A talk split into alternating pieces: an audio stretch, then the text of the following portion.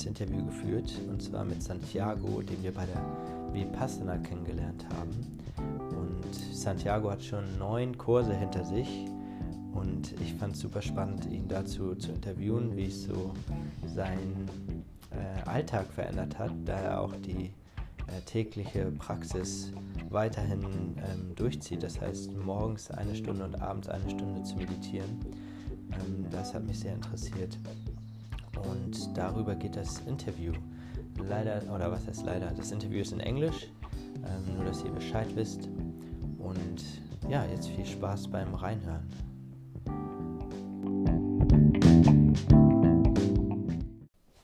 Santiago, today I would like to talk about uh, vipassana with you and meditation and what it um, changed in your life for you. Yep. And my first question would be uh, where and when did you start with the vipassana meditation? Yeah, my first vipassana was during a trip in India in 2012. Mm-hmm. Uh, so six years ago. Yeah. Yeah. And um, what is the, the challenge of the, the practice for you?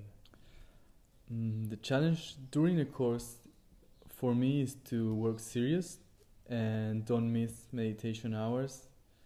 Um, and when I'm at home, it's it's to keep my daily practice twice a day, no matter how busy I am. Uh, I found the last one more much harder than than during the course uh, because in in my daily daily day uh, life, it's there is a lot of distractions Yeah. and yeah i have to find the time and try to stick with it every day to sit You're actually the second one I met who is like st- sticking to the daily meditation in the morning and in the in the evening. I never met someone else before who continues to practice at home. Um, what was the, the difference between the first and the last course? Is there a difference? yeah it's every course is different it's very different from the previous one uh, the first one everything was new and um, took me some time to understand what was going on um, when i finished that course and i went back home i felt like something changed for good in me but i couldn't explain exactly what so i decided to do it again and take it more seriously. And now i just finished my ninth, ninth 10 day course here in argentina. And i hope to start sitting long courses soon. Mm-hmm. And yeah, how how did vipassana change your day to day life? um, in many ways.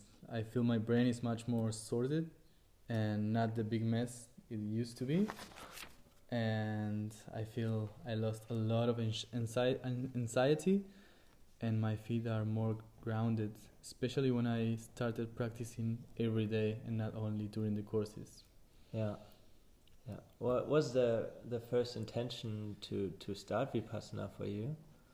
uh, the first intention Yeah, why why you started? Uh, I was attracted for because of the silence challenge. okay. I heard there is a ten day silence retreat, and I thought, wow, that's that's amazing. I really want to try that. I I used to stay. I used to try stay for a few hours a day in silence, and that was what hooked me. yeah, And but I didn't know it was a meditation and it, that it was so serious. So when I got there, and I found that not only the silence. Now you have to meditate ten hours a day. and yeah, it was a big surprise, but in a very good one. yeah. Hmm. So you don't knew before that you need to to meditate like ten hours a day, which is Mm, pretty. Maybe I knew Yeah. there was some meditation going on, but I thought it was oh, okay. So just relaxing and Yeah, like it's like that. a retreat. yeah, it's a peaceful retreat. Yeah. No, no, no, No, it's, it's, not. a lot of work. Uh, how important is silence for you now than after your ninth course? Mm, I try to find the, the moment of silence in my everyday, uh, and whenever I can, half a day of silence is, is very healthy, or just unplugged from everything computer, music, phone, especially phone. Mm-hmm. Yeah. Yeah. Do you turn off your phone like um, during the day or at certain times, like before going to bed or after waking up? Not really. I, w- I would like to, uh, because I also work with my phone, so I'm most mo- almost the entire day with my phone close to me, and no, but I should start uh, turning off my phone at least a few hours a day. Yeah. And do you have the feeling you're ma- um, you're more aware of it when you use like computers or phones or things in general? When you use something, are you more aware of it than before? Yes, definitely, definitely. I'm more aware of what am I doing right here, right now, and and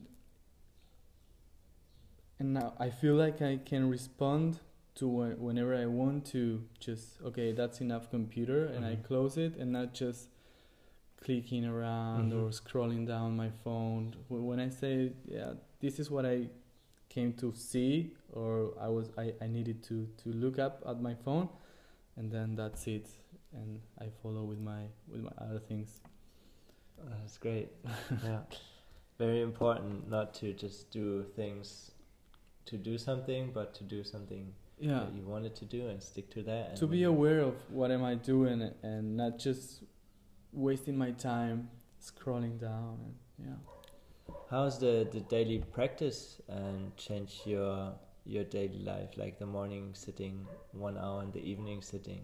That's when everything really changed for good. Oh, okay.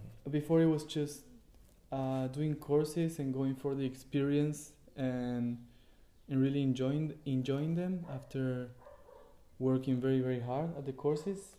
But once I I start sitting every day, twice a day, that's when I noticed a, a huge change for good.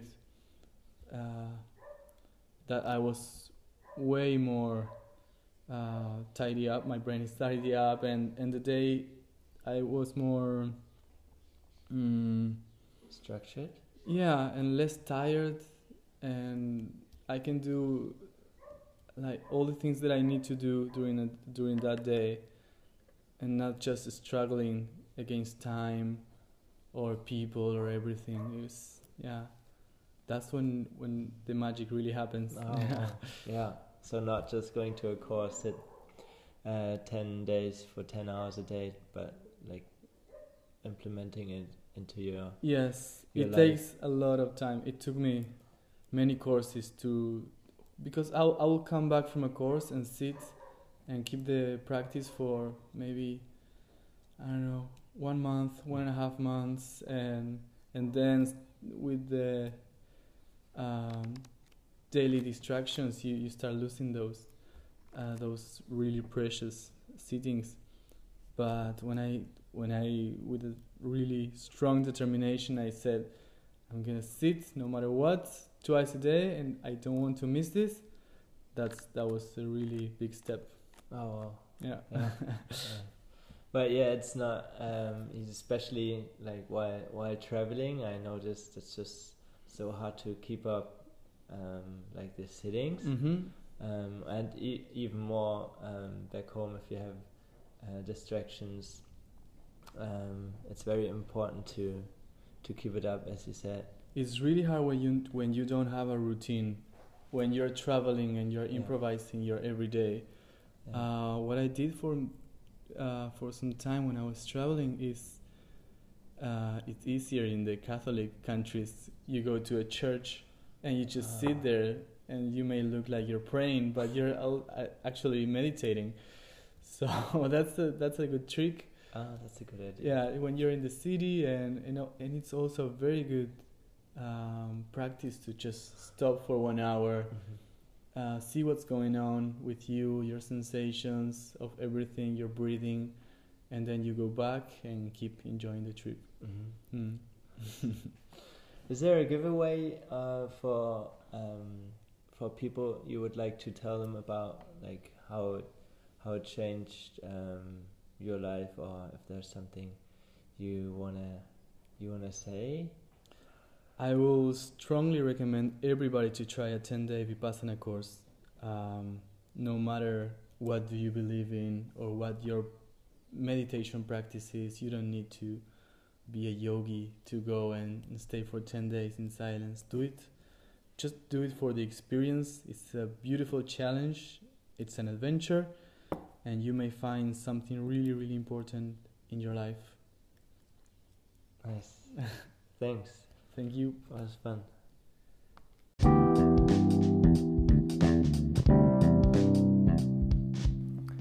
Ja, das war das Interview mit Santiago. Ich hoffe, ihr konntet vielleicht was für euch mitnehmen. Und falls ihr jetzt Interesse daran habt, auch mal zehn Tage zu meditieren und zu schweigen, ähm, setze ich in die Beschreibung den Link zu der Vipassana. Und da findet ihr dann Kurse weltweit. Es gibt in Deutschland vier ähm, Center und 17 insgesamt in Europa. Und vielleicht habt ihr jetzt auch Lust und seid inspiriert, das mal für euch auszuprobieren. Also noch einen schönen Tag und bis zum nächsten Mal.